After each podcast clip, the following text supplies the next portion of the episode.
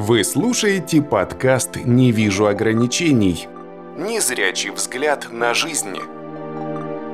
Всем доброго времени суток, у микрофона Андрей Долженко. И в этот раз хотелось бы поговорить о спорте в жизни незрячих. Не стоит думать, что ограничения по здоровью, неизлечимые болезни могут препятствовать спортивным достижениям. Доказательством тому и ярким примером являются наши паралимпийцы. Если вдруг кто-то не знал, помимо обычной Олимпиады существуют Паралимпийские игры, которые проводятся среди людей с ограниченными возможностями по здоровью. Конечно, эти игры проводятся не с таким размахом и освещаются в меньшей степени, но от этого они не становятся менее зрелищными. Паралимпийцы готовятся точно так же, выкладываясь полностью, ощущая весь груз ответственности, который ложится на их плечи.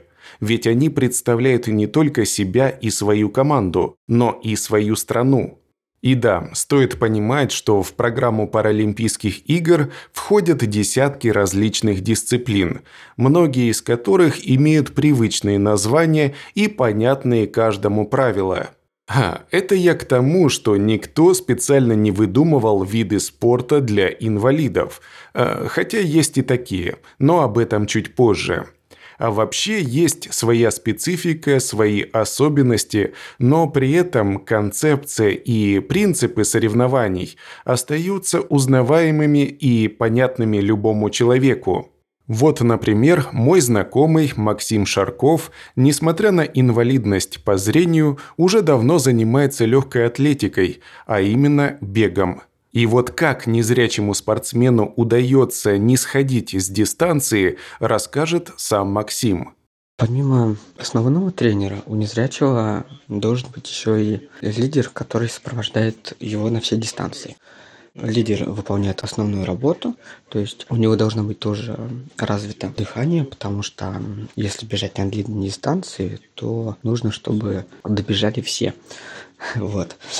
И также лидер должен быть постоянным, чтобы э, незрячий привыкал к нему, потому что в моей практике было так, что у незрячих лидеры просто менялись на дистанции, и это не очень удобно, потому что новый лидер это он, во-первых, не знает всех движений, которые незрячий совершает, и поэтому нужен основной лидер постоянный, то есть тот человек, который с тобой будет всегда и который знает, что вот ты конкретно делаешь, что вот конкретно сейчас будешь делать, то есть понимает тебя, а ты понимаешь его. Нужно, чтобы у незрячего у лидера все было э, синхронно, чтобы создавалось впечатление, как будто бежит один человек, чтобы не было никакой рассинхронизации, в беге, в руках. То есть, э, когда ты бежишь, работаешь руками, чтобы не было рассинхронизации, чтобы было все прям э, четко шло.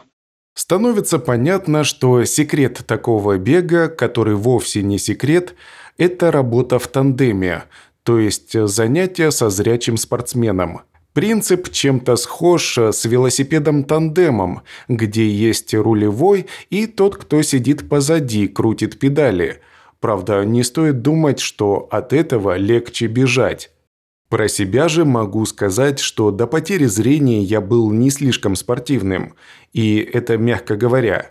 Я вообще не увлекался спортом и не интересовался физическим развитием. А не стану углубляться и рассказывать то, что было тогда, когда я еще видел, но скажу, что примерно половину 2011 года, а именно в этом году я стал терять зрение, я проездил по клиникам в попытках вернуть зрение, пока мне не поставили окончательный диагноз.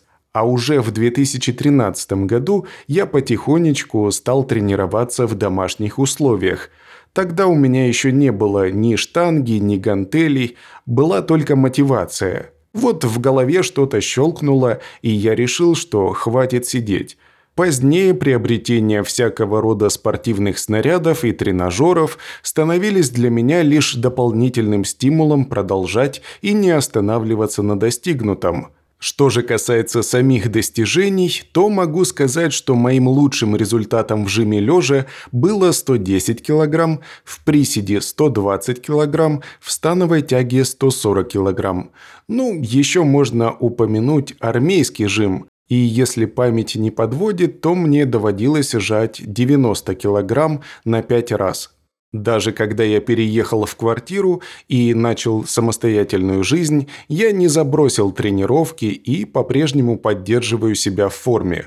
Конечно, здесь у меня нет штанги, но зато есть две пары наборных гантелей, беговая дорожка и еще так по мелочи.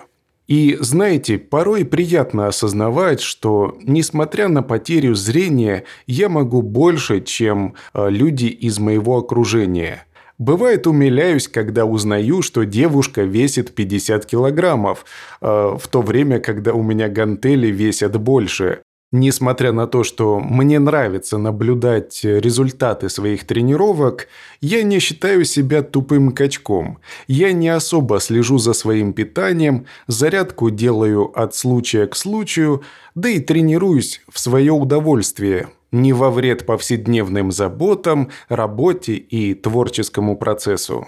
Что же касается необычных видов спорта в среде незрячих людей, здесь можно выделить гоубол – это аналог футбола, который появился еще в 1946 году как метод реабилитации людей, потерявших зрение на войне – в числе отличий от обычного футбола можно упомянуть то, что игра проводится в стенах зала.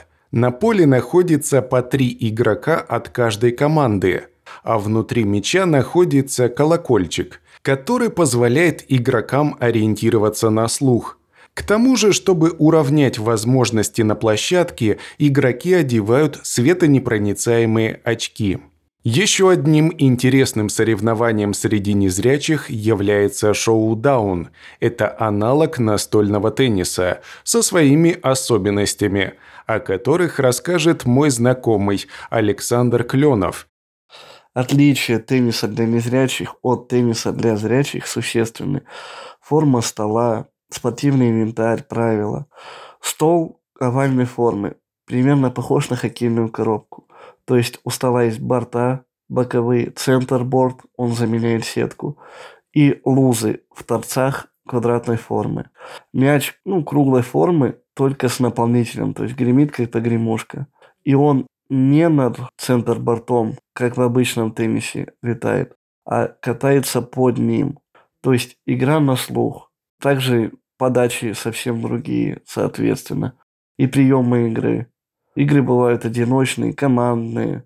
То есть различия существенны, но это очень интересная, а главное развивающая игра как физически, так и умственно. То есть ты в голове прокручиваешь комбинации ударов, как ударить от борта до борта, прямой, диагональный. То есть игра очень интересная и, повторюсь, развивающая. В отличие от меня, Александр знаком с шоу-дауном не понаслышке. Он участвовал в соревнованиях и держал ракетку в руках. А еще в ноябре 2023 года ему довелось принять участие в турнире по армрестлингу среди инвалидов всех категорий, который проходил в Екатеринбурге. При этом Александр занял почетное третье место. Вот так, про между прочим, узнаем, что и борьба на руках доступна для инвалидов, в том числе для незрячих людей. А еще я поинтересовался и выяснил, что помимо городских, региональных и всероссийских соревнований существует мировой чемпионат по армрестлингу среди инвалидов, который проводится далеко не первый год. Ну и напоследок, быть может, я вас удивлю, но помимо шашек, шахмат и другого, незрячие люди играют даже в дартс. Да, просто подключаем пространственное мышление и, конечно же, слух. Есть вариант, где озвучивается только попадание в мишень, а есть целая система со звуковым целеуказанием. Так что спорт, он может быть разным – и даже если вам по медицинским показаниям запрещены тяжелые физические нагрузки, вы всегда можете найти альтернативу, вместо того, чтобы сидеть сложа руки. Вот я прямо сейчас попрощаюсь с вами и встану на тренировку. Помните, что движение – это жизнь. Больше движения – ярче жизнь. Всего доброго, еще услышимся.